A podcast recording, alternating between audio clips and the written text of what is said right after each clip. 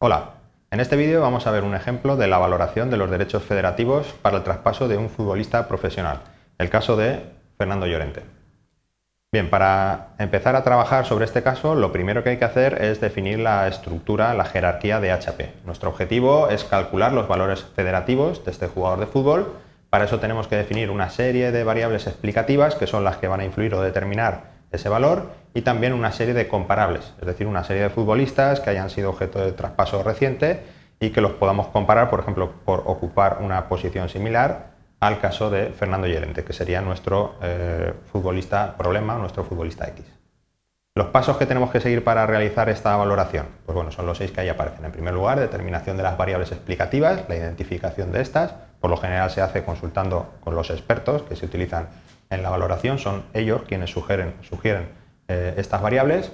Creamos, por lo tanto, la jerarquía de variables que puede tener uno o varios niveles. Ahora veremos cómo en este caso nosotros vamos a utilizar dos niveles. El segundo paso sería identificación de los jugadores comparables y sus valores de traspaso. También para esto se necesita consultar a los expertos, son ellos quienes deciden pues, qué jugadores son los que podemos utilizar como comparables, eh, en este caso pues, a Fernando Llorente. El tercer paso sería la cuantificación de la importancia de cada una de las variables explicativas, es decir, no todas las variables van a ser igual de importantes, son precisamente los expertos quienes van a decidir cuáles de ellas son más importantes y además en qué medida. ¿eh? Vamos a ver si los goles son más importantes, por ejemplo, que los minutos jugados y cuánto más importantes son. Tenemos que distinguir en este caso entre variables cuantitativas y variables cualitativas. Las cuantitativas, pues por lo general se van a poder, obtener pues, eh, por base de datos, por prensa, esas se van a poder localizar. Sin embargo, las variables cualitativas son variables de las cuales no conocemos su valor.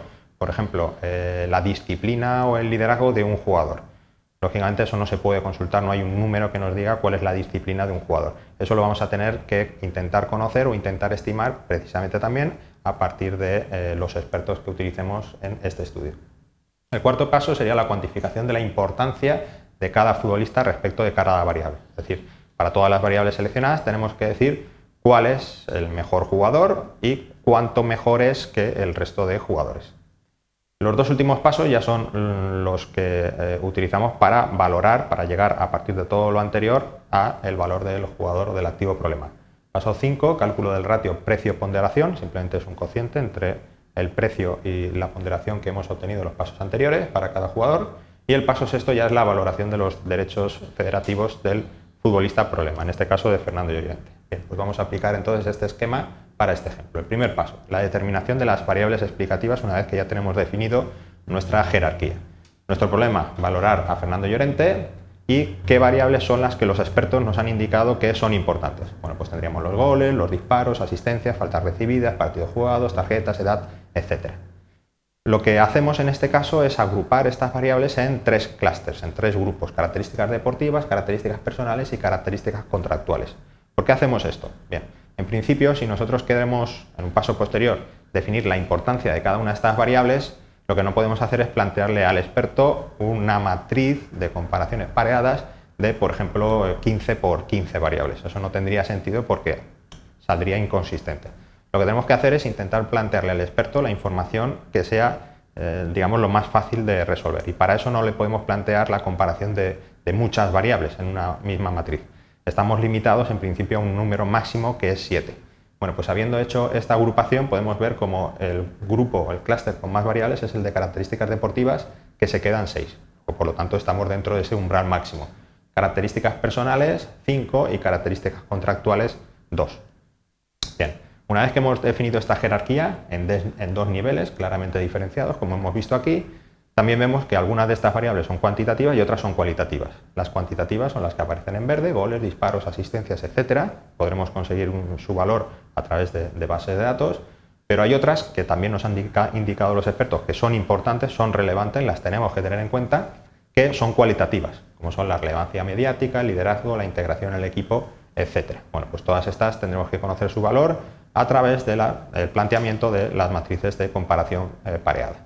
Por lo tanto, vemos aquí que lo más importante en este caso es la consulta a los expertos de cuáles son las variables eh, relevantes. Nosotros como tasadores no tenemos por qué ser expertos en fútbol, sino que tenemos que buscar la eh, asistencia de estas personas, de estos expertos que son quienes nos, nos ayudan en el proceso de valoración.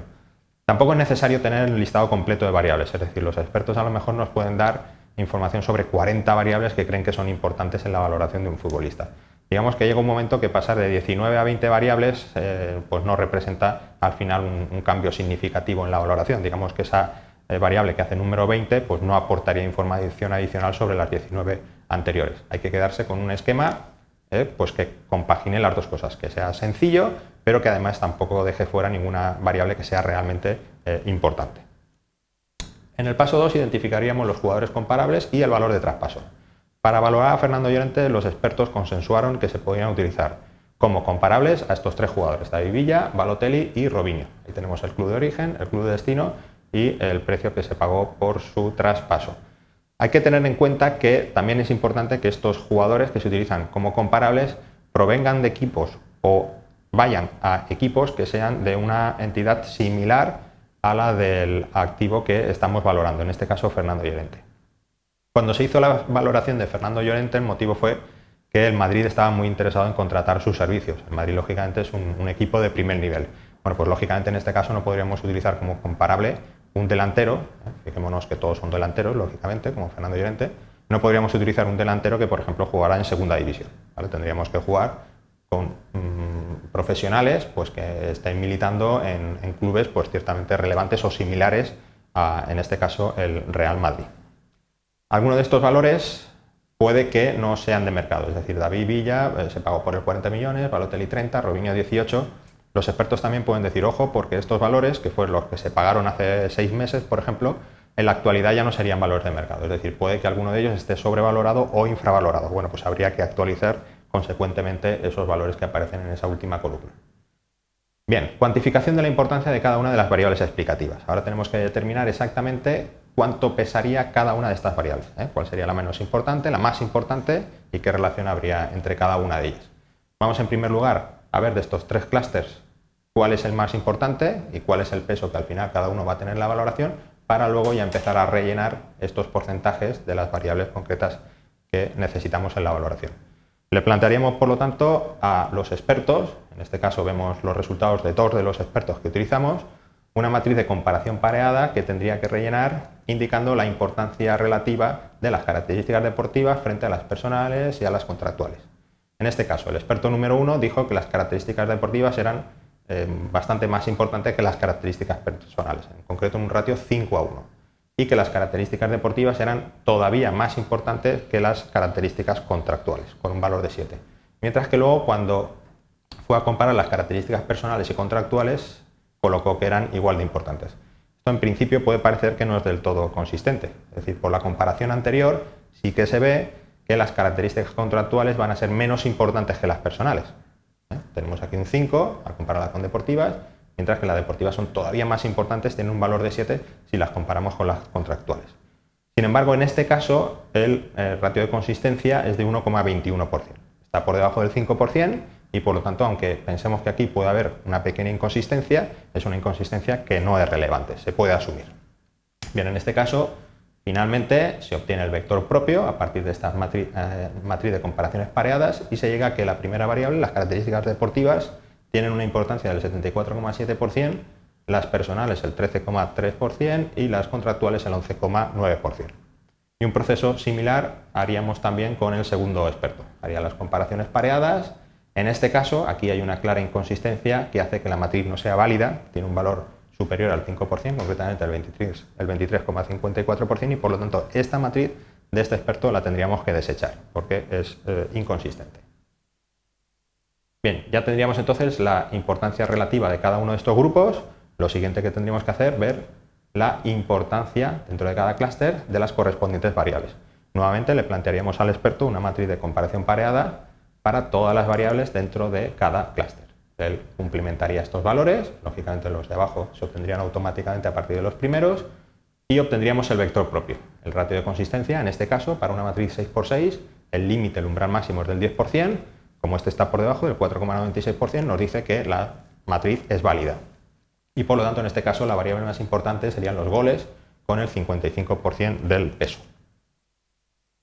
Ese 55% luego se trasladaría, o esos porcentajes se trasladarían a estas columnas, pero ya ponderados por las eh, características eh, deportivas, es decir, la suma de estos valores lógicamente tiene que coincidir con la importancia del clúster global, el 74%. Y seguiríamos el proceso ahora con las características personales. O tendríamos el vector propio, al comparar esas variables o al compararlas el experto, comprobamos que la matriz es consistente y trasladamos esos porcentajes multiplicados por el peso de las características personales a esta jerarquía HP. Y para finalizar nos queda el último clúster, características contrastuales. Se plantea la matriz, se obtiene el vector propio, se ve que efectivamente es consistente y se colocan los valores correspondientes, el 10 y el 2%, sumarían el 12% dentro de esta jerarquía AHP. Y con eso ya habríamos visto el tercer paso, dejaremos el resto para un siguiente vídeo.